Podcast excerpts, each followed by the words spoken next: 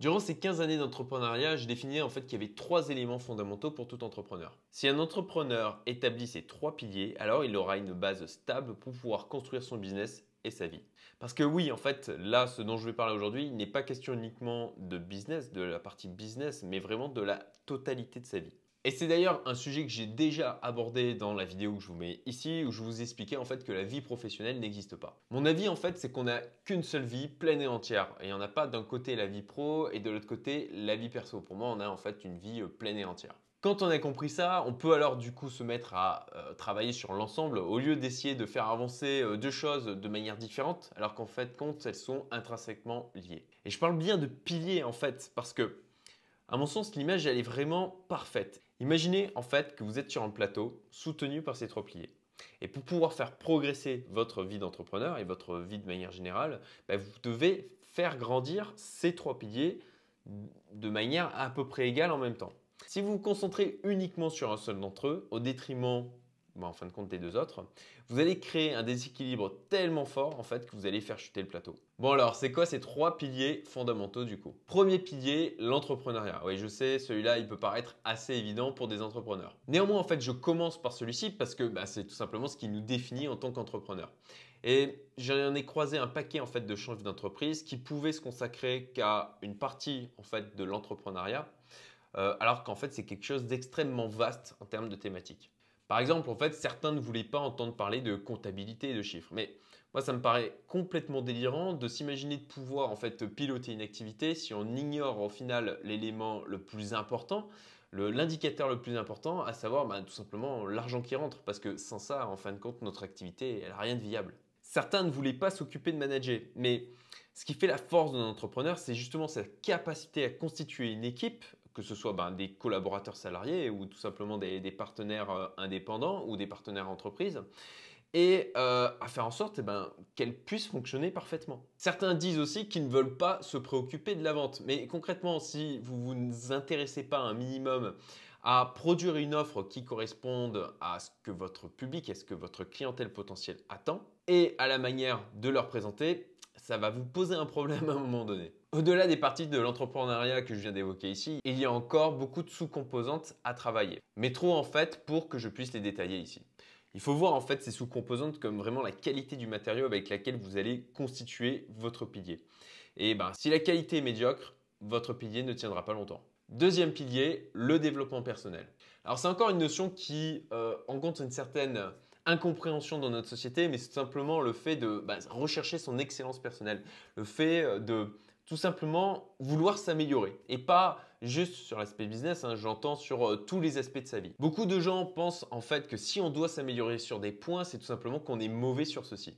Pour eux, en fait, accepter de se former, potentiellement de se faire accompagner sur certaines thématiques, bah, c'est admettre qu'en fait, on est euh, déficient, imparfait, tout simplement. C'est la différence entre fixed mindset et growth mindset. Je vous mets une petite image pour pouvoir euh, illustrer la chose au niveau de la vidéo.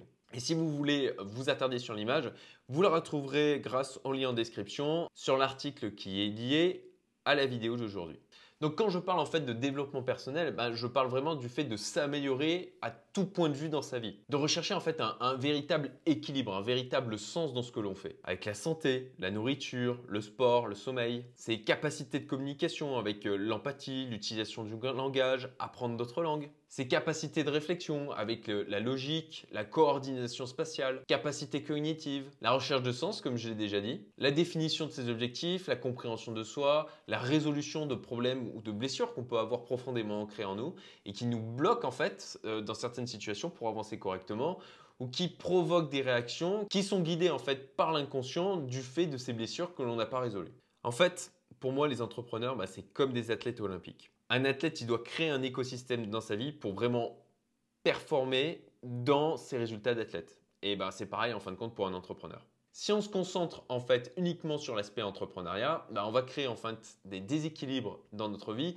qui finiront par impacter fatalement notre business aussi. Et surtout, en fait, on va finir par oublier le sens profond que ça avait pour nous à, la base. Les, et ça, je le dis souvent, en fait, c'est vraiment d'avoir un business qui soit au service de notre vie et ne pas avoir notre vie qui soit au service de notre business. Combien d'entrepreneurs vous avez pu déjà croiser qui étaient en fait dans un état physique déplorable? Et franchement, ça a été le cas aussi à un moment donné dans ma vie.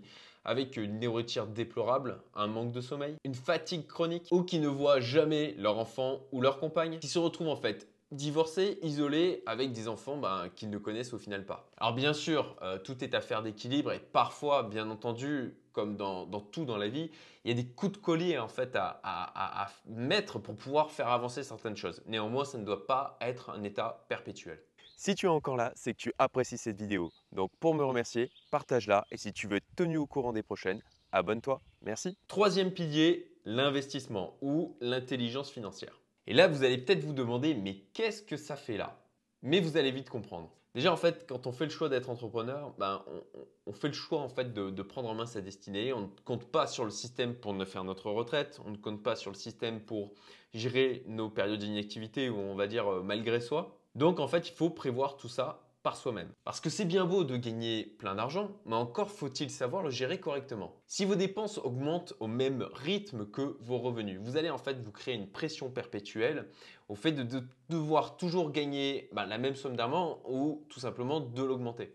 Et cette pression, elle va vous pousser à créer des déséquilibres, à galvauder potentiellement vos valeurs, à accepter de faire des choses ou d'accepter des typologies de clients ou des projets en étant motivé uniquement par l'aspect financier, tout en oubliant ben, les choses qui font vraiment sens pour vous et les raisons pour lesquelles vous étiez lancé dans l'entrepreneuriat qui bien souvent en fin de compte c'est la raison fondamentale c'est une quête de liberté. Et en fait quand vous rentrez dans une course frénétique à l'argent pour pouvoir soutenir votre niveau de vie, le danger de ça c'est que en fait vous devenez esclave de votre activité, de votre travail, de votre business. Alors comment faire pour éviter ça? Eh ben, C'est simple, il faut apprendre à investir, à se créer en fait d'autres sources de revenus et à contrôler vos dépenses, essentielles aussi. De cette manière, vous allez devenir plus résilient aux crises, vous êtes plus serein et vous pouvez vous permettre, et ça c'est vraiment essentiel, de rester aligné avec les choses qui font vraiment sens pour vous et avec vos valeurs. De plus, être un bon gestionnaire de votre argent personnel vous amènera à mieux gérer l'argent de vos entreprises. C'est un cercle vertueux.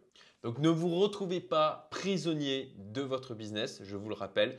Construisez des business au service de votre vie et non l'inverse. En conclusion, pour ma part, je n'ai pas réussi à trouver de réseau ou de communauté d'entrepreneurs qui regroupait ces trois piliers, en tout cas tel que je l'ai modélisé moi dans ma vision.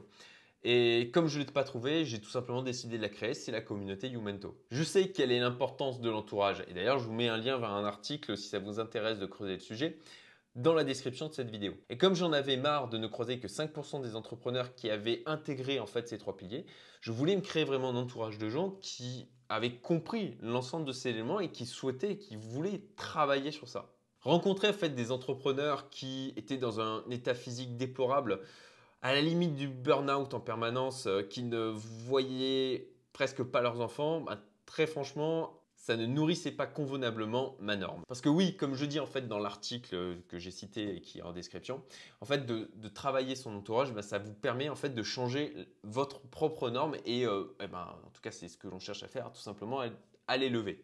Comme je disais, c'est de là qu'est né Youmento, la volonté en fin de compte de ne côtoyer que des personnes qui euh, travaillaient sur l'équilibre de ces trois éléments, donc l'entrepreneuriat, le développement personnel et enfin la partie investissement. Si ça vous parle, postulez pour nous rejoindre et venez partager avec nous. Vous trouverez le lien pour ça en description de la vidéo.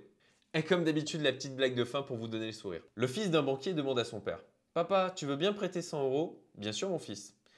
Mais je voudrais que tu ne me donnes qu'un billet de 50 euros. Bah, pourquoi cela? Parce que tu me devras 50 euros et moi je te devrai 50 euros, donc on sera quitte.